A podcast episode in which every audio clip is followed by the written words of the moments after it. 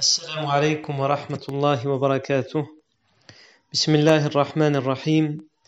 إن الحمد لله نحمده ونستعينه ونستغفره ونعوذ بالله من شرور أنفسنا ومن سيئات أعمالنا. من يهده الله فلا مضل له ومن يضلل فلا هادي له وأشهد أن لا إله إلا الله وحده لا شريك له وأشهد أن محمدا عبده ورسوله صلى الله عليه وآله وسلم.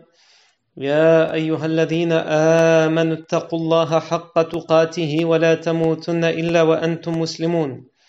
يا أيها الناس اتقوا ربكم الذي خلقكم من نفس واحدة وخلق منها زوجها وبث منهما رجالا كثيرا ونساء. واتقوا الله الذي تساءلون به والأرحام. ان الله كان عليكم رقيبا. يا ايها الذين امنوا اتقوا الله وقولوا قولا سديدا. يصلح لكم اعمالكم ويغفر لكم ذنوبكم. ومن يطع الله ورسوله فقد فاز فوزا عظيما. اما بعد فان اصدق الحديث كتاب الله تعالى. وخير الهدي هدي سيدنا محمد صلى الله عليه وسلم. وشر الأمور محدثاتها. وكل محدثه بدعه. وكل بدعة ضلالة وكل ضلالة في النار أجارني الله وإياكم من النار ثم أما بعد أيها المسلمون Mes frères, mes sœurs, la fois dernière, nous nous sommes arrêtés toujours dans la bataille de Badr. Et nous étions, nous avons raconté la fois dernière l'événement de euh, la mort d'un des notables de la Mecque, Umayya ibn Khalaf. On a expliqué qu'Umayya ibn Khalaf est présent à la bataille de Badr alors qu'il a tout fait pour l'éviter parce qu'il essayait d'éviter la mort qui lui avait été prédit. Mais finalement, sans revenir sur les détails, il se retrouve à la bataille de Badr. Et il a essayé de se rendre prisonnier auprès d'un compagnon, son ami, Abdurrahman ibn Auf, qui était un compagnon de la Mecque et qui était aussi un ami d'Umayy ibn Khalaf, et qui lui a demandé de le faire prisonnier afin qu'il puisse sauver sa vie. Abdurrahman ibn Auf a accepté, mais euh, Umayya ibn Khalaf a euh, été tué lorsque Bilal, son ancien esclave, l'a vu, l'a reconnu et a dit sa fameuse parole qui est restée célèbre La najawtu in naja je ne peux être sauvé si lui est sauvé, je ne peux vivre si lui il vit. Parce qu'il s'est rappelé à ce moment-là de tout ce qu'Umayy ibn Khalaf a fait, lui a fait subir à lui personnellement, mais ce qu'il avait fait subir un nombre de musulmans sans qu'il n'ait jamais eu aucune peine, aucune pitié pour les musulmans qu'il torturait et qu'il martyrisait pour aucune autre raison que le choix de leur religion. Ensuite, euh, tout ça, ça nous amène à, une chose. Le fait qu'on ait parlé de la mort d'Umayy ibn Khalaf nous permet d'indiquer une chose, c'est que parmi les notables de la Mecque, les plus importants, la plupart sont déjà morts à ce moment-là. On a vu que Shayba ibn Rabi'a et son frère Utba ibn Rabi'a sont morts lors des duels. On a vu que euh, ibn Khalaf est mort. Il reste qui? Il reste Abu Jahl, le chef de toute l'armée des idolâtres, et il reste euh, certains autres, comme Hakim ibn Hizam, mais lui, il se convertira plus tard à, l'islam.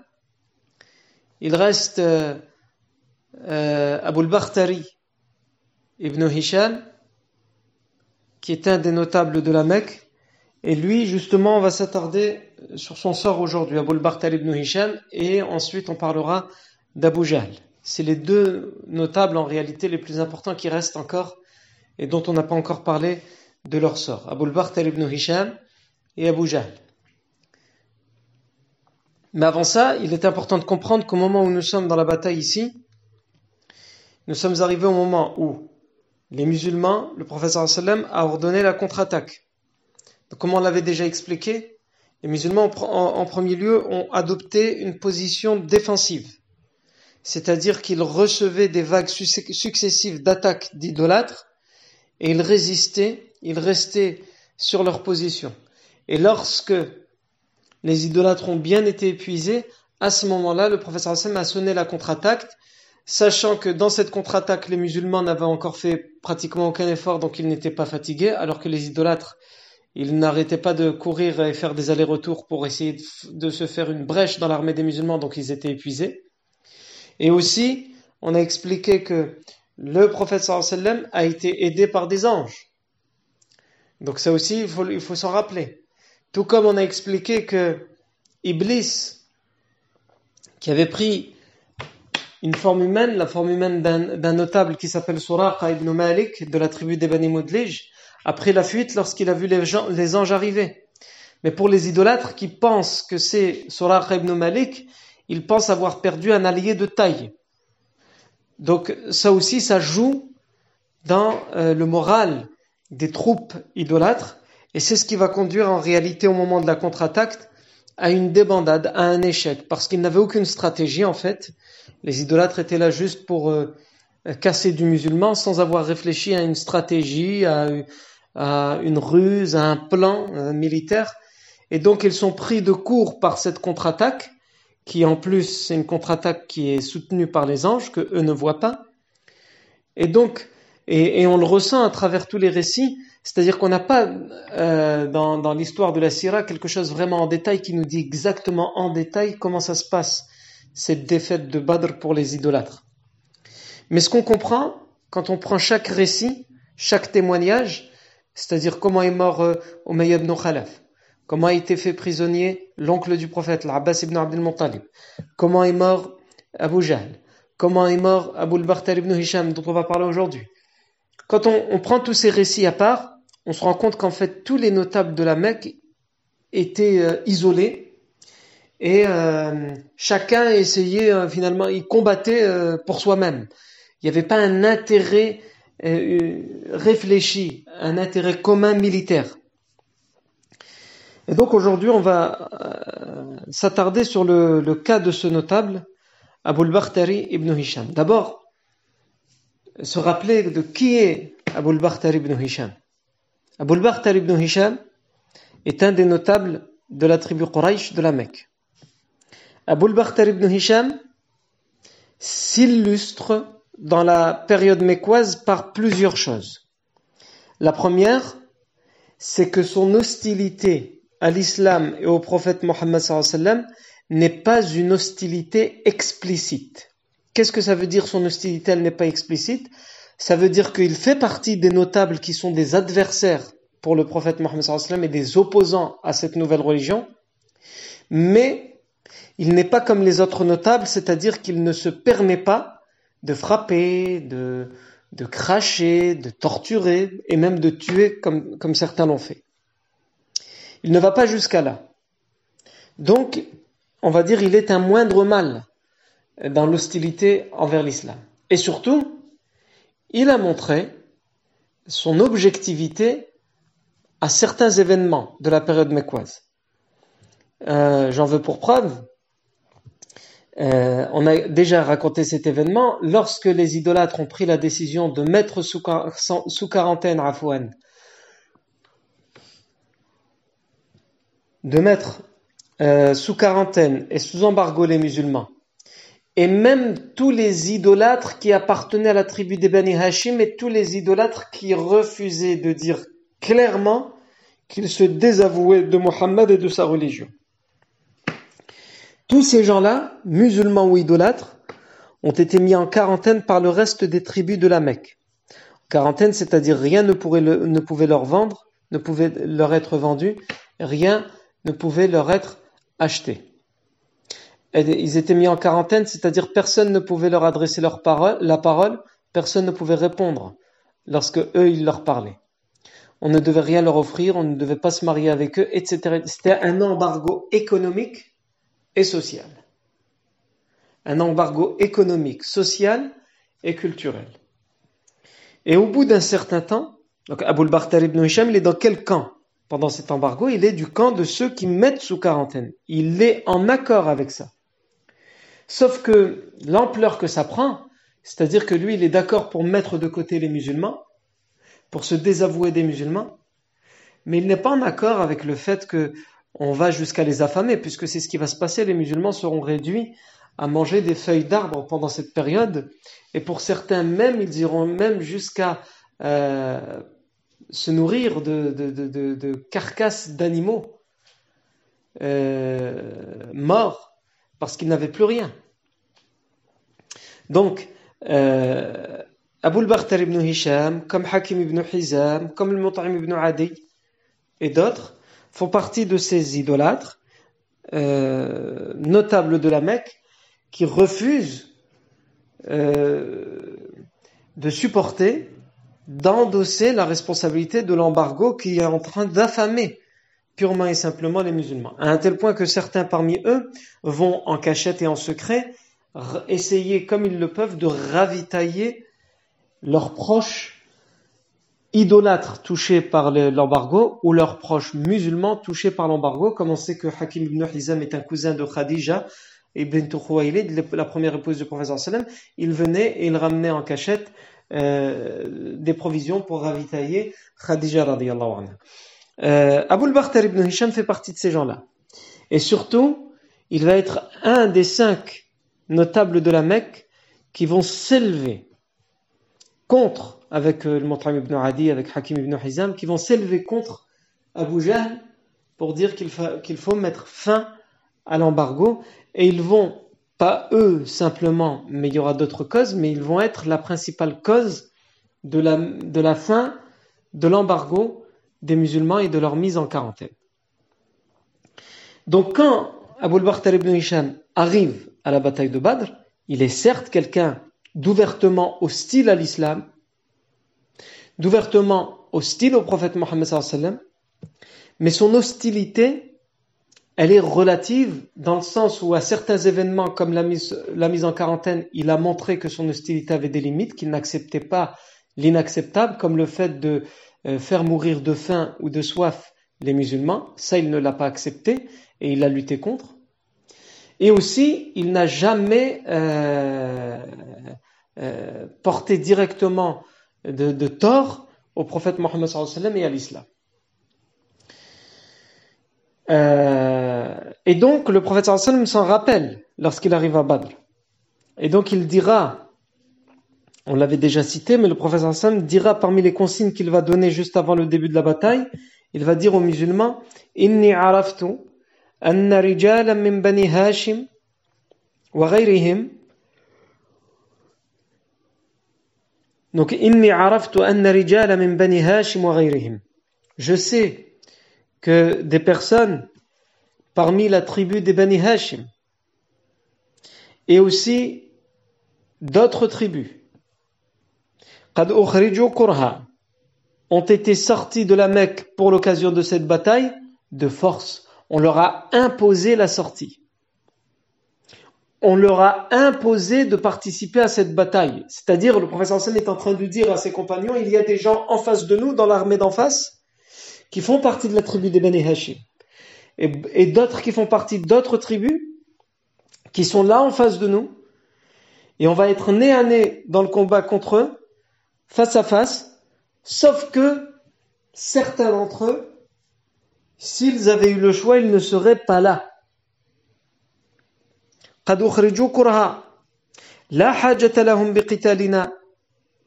Ils ne sont, ils n'ont pas voulu nous combattre.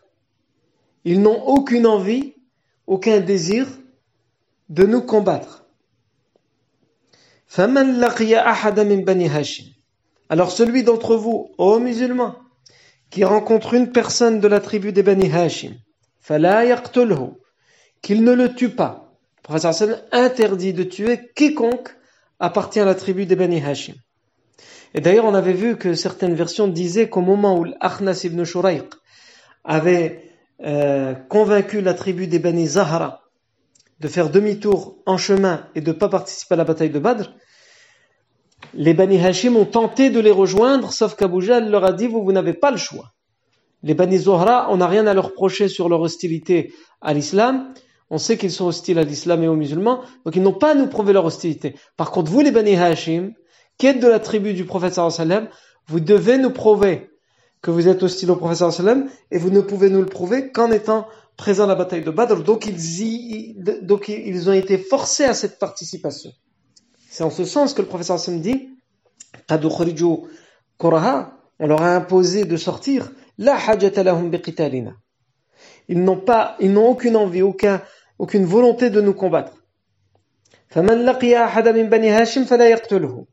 Quiconque donc d'entre vous rencontre une personne des Bani Hashim, qu'il ne le tue pas.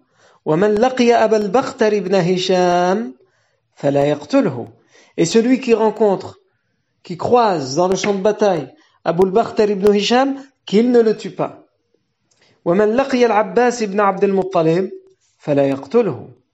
Et celui qui rencontre l'Abbas ibn Abd al-Muttalib, l'oncle du professeur sallam, donc le paternel du professeur sallam, qu'il ne le tue pas. Parce qu'il n'est sorti que de force. On le lui a imposé.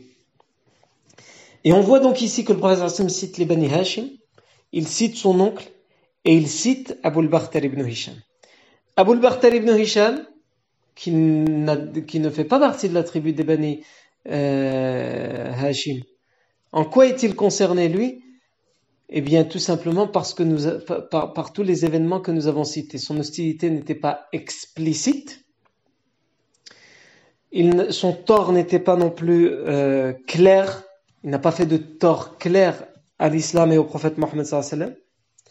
Et surtout, lors de la mise en quarantaine des musulmans, il a participé à mettre un terme à cet embargo, même si il l'a cautionné au début.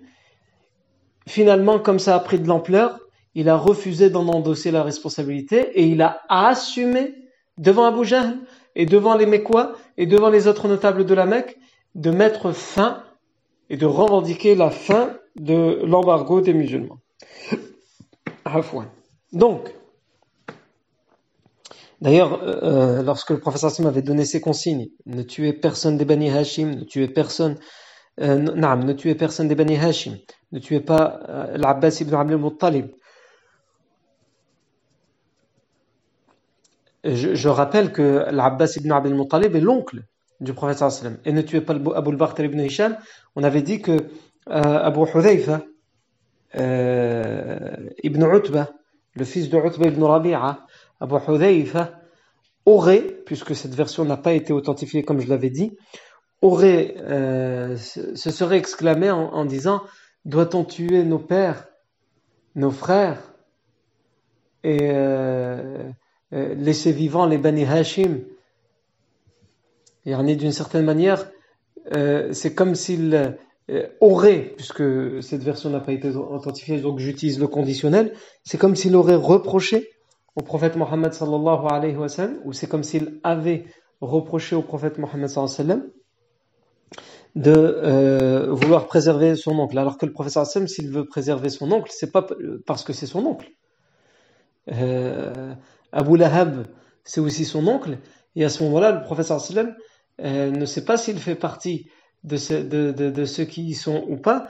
Et Abu Lahab, sans aucun doute, le professeur sallam euh, euh, ne demandait pas qu'on le préserve parce qu'Abu Lahab, son hostilité était claire, assumée, revendiquée, et son tort était évident à l'encontre de l'islam et des musulmans. Donc c'est pas une question d'être l'oncle ou de ne pas être l'oncle, c'est que cet oncle-là en particulier, l'Abbas ibn Abdel Muttalib, le professeur sallam sait que s'il est là dans la bataille de Badr, c'est qu'il n'avait pas le choix, c'est qu'il n'a pas le choix, et que s'il en avait eu le choix, il ne participerait jamais à cette bataille. Comme pour Abu al ibn Hisham, qui n'a aucun, aucun lien de famille avec le professeur sallam, et qui pourtant, le professeur sallam demande à ce qu'on préserve sa vie. Alors qu'en réalité, il y a une grande différence entre l'Abbas ibn Abdel Muttalib et Abu al ibn Hisham. La différence, c'est pas que l'Abbas c'est son oncle et Abu al-Bakhtari n'est pas son oncle. Non. c'est que l'Abbas n'a jamais clairement montré de désaccord envers l'islam et les musulmans. Euh, au contraire, il a participé, si vous vous rappelez, au serment d'allégeance de l'Aqaba. Lorsque le professeur sallam a rencontré les Médinois et qu'ils lui ont prêté serment d'allégeance et lui ont offert le refuge à Médine en lui promettant qu'il le, le soutiendrait et que s'il fallait sacrifier leur vie pour le protéger à Médine, il le ferait, l'Abbas ibn Abdel Muttalib, son oncle, qui à ce moment-là est idolâtre, il a clairement dit aux Médinois, et donc d'abord il a participé à cette rencontre secrète. Donc s'il participe participe à cette rencontre secrète, c'est que le professeur Sam lui fait tellement confiance qu'il sait qu'il peut compter sur la confidentialité euh, auquel se tiendra, à laquelle se tiendra l'Abbas. L'Abbas avait dit aux Médinois, attendez, avant de prendre ce genre de décision, sachez que il est parmi nous, les Bani Hashim, c'est mon neveu. Et nous sommes là pour le soutenir et le protéger. Et jamais nous ne laisserons quiconque lui faire du tort. Malgré le fait que nous sommes idolâtres. Et si vous voulez le prendre à Médine, et que vous êtes incapable de le protéger, alors laissez-le parmi nous, parce qu'il est bien chez nous. Et si vous acceptez de le prendre, ça veut dire que vous acceptez jusqu'à sacrifier vos vies pour le protéger. Si vous êtes prêt à aller jusque-là, alors allez-y. Mais si vous n'êtes pas prêt à aller jusque-là, laissez-le chez nous, il est bien chez nous, il est protégé chez nous. Et, les Médinois répondront à l'Abbas qu'ils sont prêts à aller jusque-là et qu'ils iront jusqu'au bout de leur serment d'allégeance. Mais c'est pour vous dire que l'Abbas ibn Abdul Muttalib, euh, le professeur Hassan, quand il, dit quand il demande aux, musulmans de préserver sa vie, c'est pas juste parce que c'est son oncle.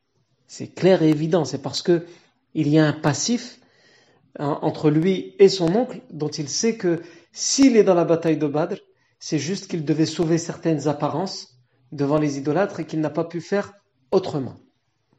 Alors qu'Aboul Bakhtar ibn Hisham, s'il est présent dans la bataille de Badr, c'est pas pour sauver les apparences, c'est parce qu'il le choisit. Et c'est parce qu'il le veut. Et c'est parce qu'il est hostile à l'islam. Alors certes, il est pris par la ferveur des autres. Si c'était lui tout seul qui décidait, il aurait probablement pas, Abul Bakhtar ibn Hisham, décidé d'aller à la guerre pour tout le monde. Mais puisque les autres ont dit on va à la guerre, alors il accepte. C'est plus dans, ce sens-là.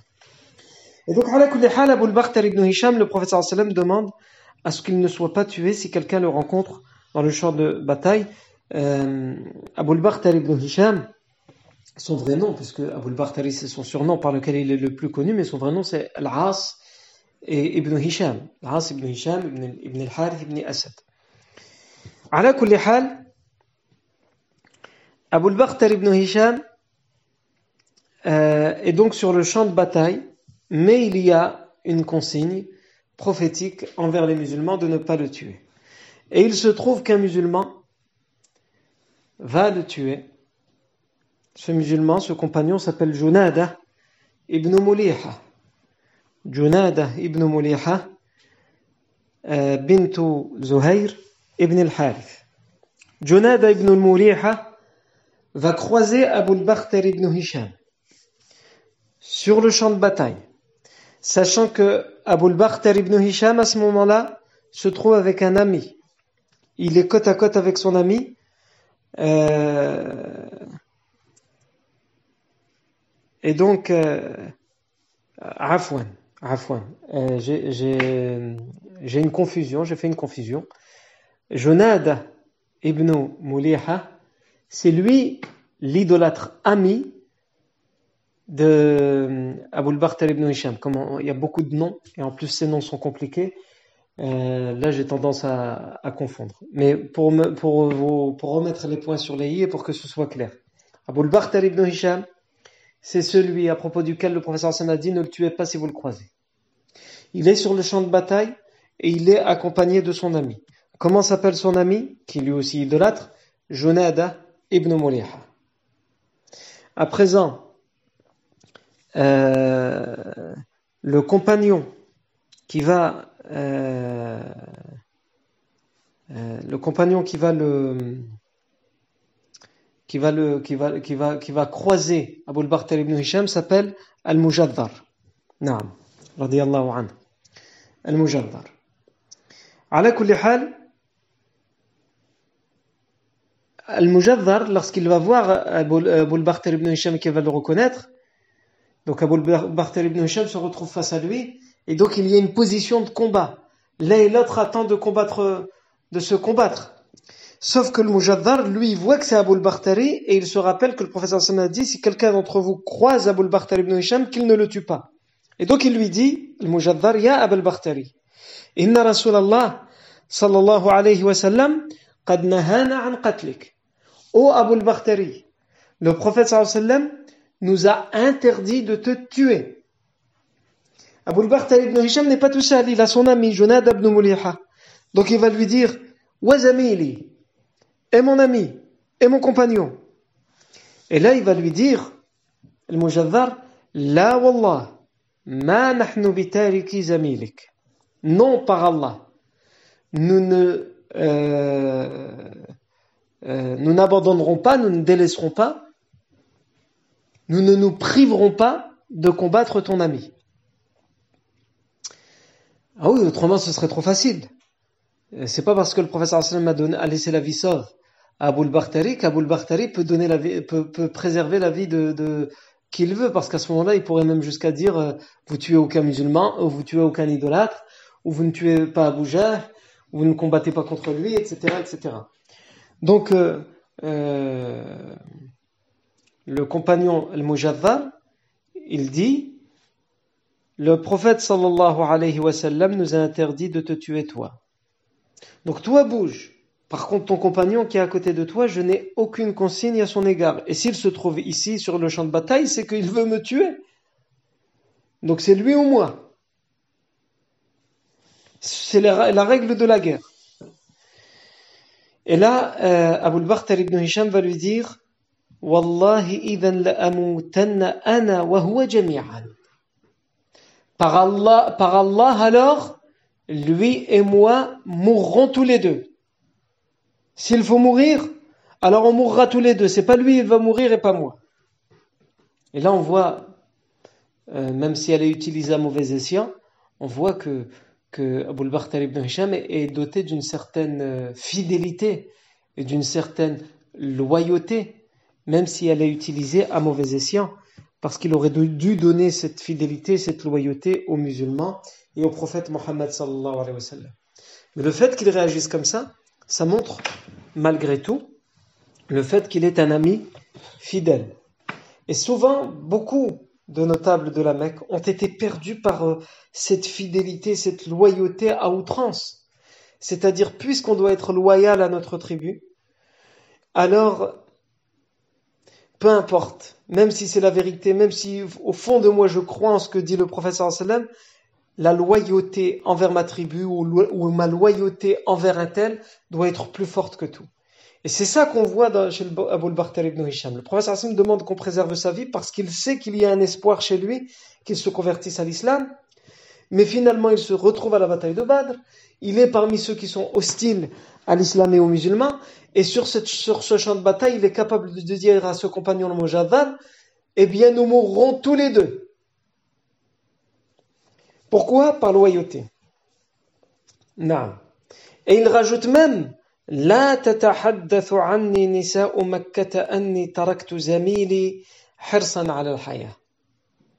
Il dit nous mourrons tous les deux parce que alors s'il faut mourir nous mourrons tous les deux parce que je ne permettrai pas aux femmes de la Mecque de dire à mon sujet que j'ai abandonné mon ami juste pour sauver ma vie. Ajib. la force d'esprit d'Aboul Bartel ibn Hisham. Et c'était pas le seul. Beaucoup d'Arabes de, l'époque étaient ainsi. C'est pour ça aussi qu'Allah a choisi, a choisi que la, prophétie de l'islam, la prophétie du prophète Mohammed arrive chez eux. Parce que l'islam, surtout à ses débuts, avait besoin d'hommes qui étaient de cette mentalité, qui étaient de cette culture, de ce tempérament. Et donc Abu al ibn dit Je ne permettrai pas qu'on dise, donc il dit que les femmes de la Mecque disent à mon sujet Parce qu'ils ont laissé les femmes derrière, à la Mecque. Et donc évidemment, les femmes vont parler.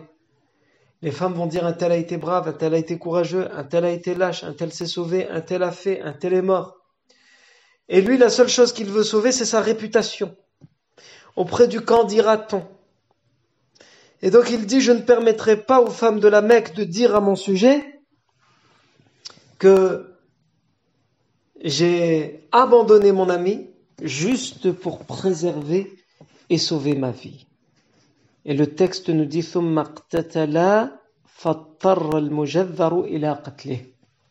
Et ensuite ils se sont combattus, ils se sont entretués. Donc Abu al ibn Hisham a tenté de, frapper Al-Mujaddar pour défendre son ami, Junada ibn Maliha, et Al-Mujaddar a dû se défendre, et finalement, il en est, euh, a, découlé de, ce combat au corps à corps que Abu al ibn Hisham ait été tué alors que le prophète alayhi avait donné une consigne stricte d'interdiction de tuer Abu al ibn Hisham. Alors on comprend évidemment ici que le Mujaddar n'a pas eu le choix. Il a été poussé à le faire et il n'a pas pu l'éviter. Non. On verra, euh, on va voir justement euh, quelques instants après ce que euh, le Mujaddar va dire au sallam pour s'expliquer, se justifier du, du fait que qu'il a tué Abu al-Bakhtar ibn Hisham. À kulli hal, Abu al-Bakhtar ibn Hisham, à ce moment-là, va, va, au moment où il va lui dire que et au moment où, le Mujaddar va dire non, pas ton ami, nous ne le laisserons pas, Abu Bakr ibn Hisham va dire لن يسلم ابن حرة زميله حتى يموت أو يرى سبيله. Donc c'est une rime poétique dans laquelle il dit لن يسلم ابن حرة زميله حتى يموت أو يرى سبيله نعم لن يسلم ابن حرة زميله حتى يموت أو يرى سبيله Le fils de la femme libre. Ne livrera jamais son ami jusqu'à ce qu'il meure ou qu'il voit son chemin. Ça veut dire quoi? Ça veut dire le fils de la femme libre, c'est-à-dire l'homme libre tout simplement, L'homme libre jamais ne livrera, ne dénoncera son ami, ne trahira son ami. Vous voyez la loyauté? Jamais il ne trahira son ami, sauf s'il meurt, c'est-à-dire il, va le défendre jusqu'à la mort, ou qu'il voit son chemin, c'est-à-dire qu'il arrive à s'en sortir. Et c'est ce qu'il est en train de lui dire ici. Il lui dit, je le défendrai jusqu'au bout. Jusqu'au bout, c'est quoi? C'est que je meure ou que je m'en sorte avec lui. Non.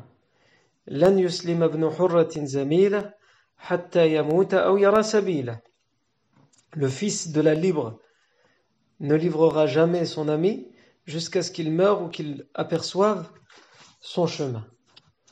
Et le mujaddar, après avoir euh, euh, dû combattre pour se défendre Abu Bakhtar ibn Hisham et qu'il a dû aller jusqu'à le tuer parce qu'à un moment dans le combat euh, évidemment Abu euh, Mujaddar a tout fait pour ne lui mettre aucun coup mortel au début mais Abu Bakhtar ibn Hisham profitait de la situation pour essayer de le tuer donc au bout d'un moment dans cette défense acharné qu'a eu le Mujaddar à l'encontre de Abu bakr ibn Hisham, il a été amené à le tuer, à le blesser mortellement.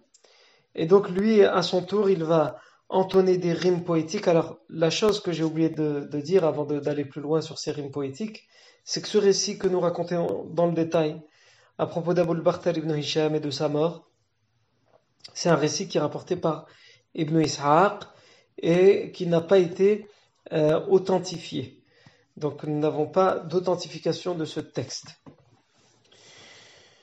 Donc euh, le Mujaddar, après avoir tué Abu al-Bakhtar ibn Hisham, va entonner des rimes, des vers poétiques dans lesquels il dira إما جهلت أو نسيت نسبي وأثبت النسبة أني من بلي الطاعنين برماح اليزن والضاربين الكبش والضاربين الكبش حتى ينحني بشر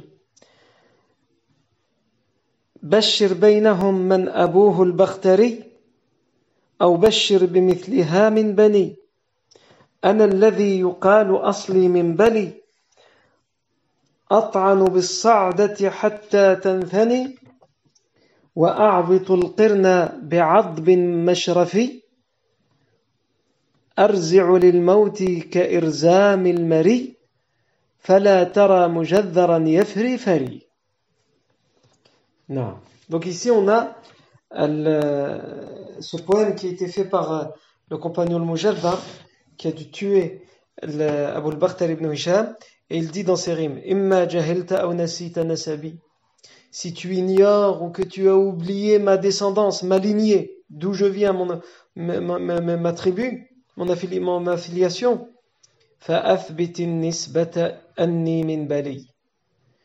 eh bien, sache que ma filiation, je viens de Bali. Bali, c'est une tribu.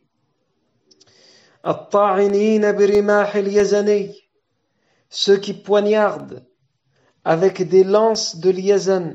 Liazan, c'est euh, un ancien royaume du Yémen. Donc je suppose que c'est pour désigner des lances qui euh, sont euh, yéménites. Ceux qui, qui poignardent avec des lances du Yémen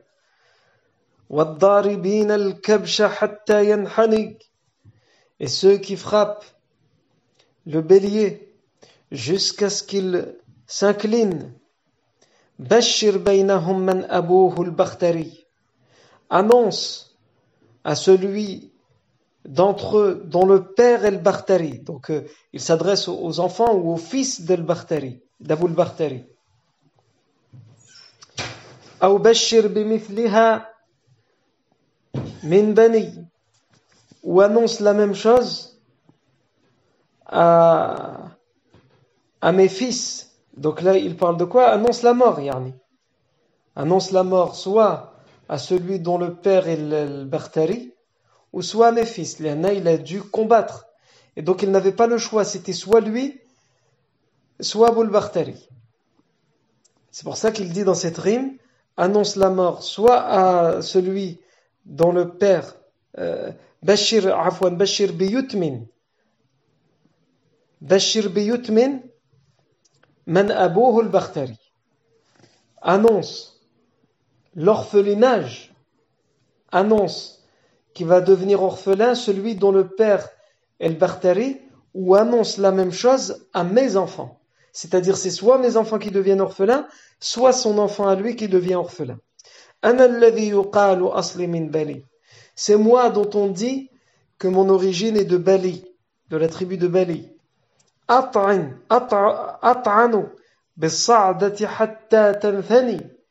Je poignarde avec le, le manche de ma lance jusqu'à ce qu'elle se torde. وأعبط القرن بعضب مشرفي Ici, ce qu'il veut dire, c'est euh, euh, أرزع للموت كإرزام المري je, je, je suis lâche devant la mort, pas lâche dans le sens, euh, dans le sens péjoratif, mais dans le sens je veux me sauver de la mort. كإرزام المري comme gémirait la chamelle فلا ترى مجذرا يفري فری et dès que tu vois le mujaddar donc il parle de lui-même c'est lui mujaddar et dès que tu vois mujaddar yafri c'est-à-dire il découpe il vient il tranche fari alors euh, sois émerveillé non Abu al-Bakhtar ibn Hisham, ala kulli hal, À la fin de la bataille, il ira s'expliquer au prophète Mohammed pour lui dire Écoute, j'ai, Ya Rasulallah, j'ai dû croiser Abu al ibn Hisham et j'ai dû le tuer. Donc il va expliquer le, le, ce qui va se passer. Et il va expliquer aussi, il va dire au prophète pour se justifier, il va dire Je jure par celui qui t'a envoyé par la vérité. لقد جهدت عليه أن يستأسر فآتيك به فأبى إلا أن يقاتلني فقاتلته فقتلته Je jure au messager d'Allah que j'ai tout fait, j'ai tout mis en œuvre pour qu'il se rende, pour qu'il se fasse prisonnier et que je te le ramène vivant. Et il a refusé catégoriquement et il n'a accepté qu'une chose, c'est de me combattre. J'ai donc dû le combattre, me défendre, à un tel point que j'ai été amené à le tuer. Donc c'est dire que, euh, évidemment, le Mujaddar a conscience qu'il euh, aurait préféré faire autre chose, mais il n'a pas eu le choix. Euh, ensuite, euh, Abu Jahl. Donc Abu al ibn Hisham va mourir dans ces, dans ces circonstances. Et il nous reste à voir Abu Jahl parmi les notables de la Mecque. Mais avant de voir Abu Jahl, il y a une anecdote qui est souvent racontée dans les, livres de Sirah Nabawiya sur un compagnon, Ukash ibn Mihsan, et son sabre. Cette anecdote n'a pas été authentifiée, je tiens à le préciser, mais étant donné qu'elle est souvent racontée et répétée dans les ouvrages de Sirah, je la raconte ici. Vous pouvez la trouver euh, dans le, dans le recueil de Sirah de Ibn Hisham, comme vous pouvez la retrouver dans Rahiq al-Makhtoum de Mubarak Furi. Mais ce récit n'est pas authentique.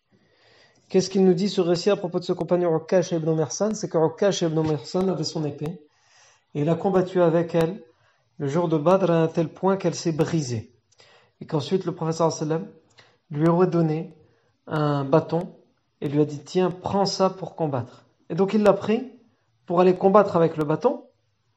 Sauf que ce bâton, au moment où il le prend, il se transforme en une grande épée. Non, mais ce récit, comme j'ai dit, n'a pas été authentifié. Non. Et à propos d'Abu Jahl, il faut savoir qu'on arrive à un moment de la bataille ici où l'échec est flagrant pour euh, les idolâtres, sauf un noyau dur. Les, les, idolâtres sont isolés, chacun dans son coin, et essaie de sauver sa vie. Certains se sauvent, certains. Donc chacun, c'est une débandade. Il y a quand même un noyau de résistance. Ce noyau de résistance est mené par Abu Jahl qui est toujours vivant, qui est sur, son, sur sa monture, et beaucoup d'idolâtres autour de lui, qui résistent, et Abu Jahl est en train de les galvaniser, malgré le fait qu'il voit tous les idolâtres qui sont tombés autour de lui, et qu'il voit de manière flagrante que c'est un échec.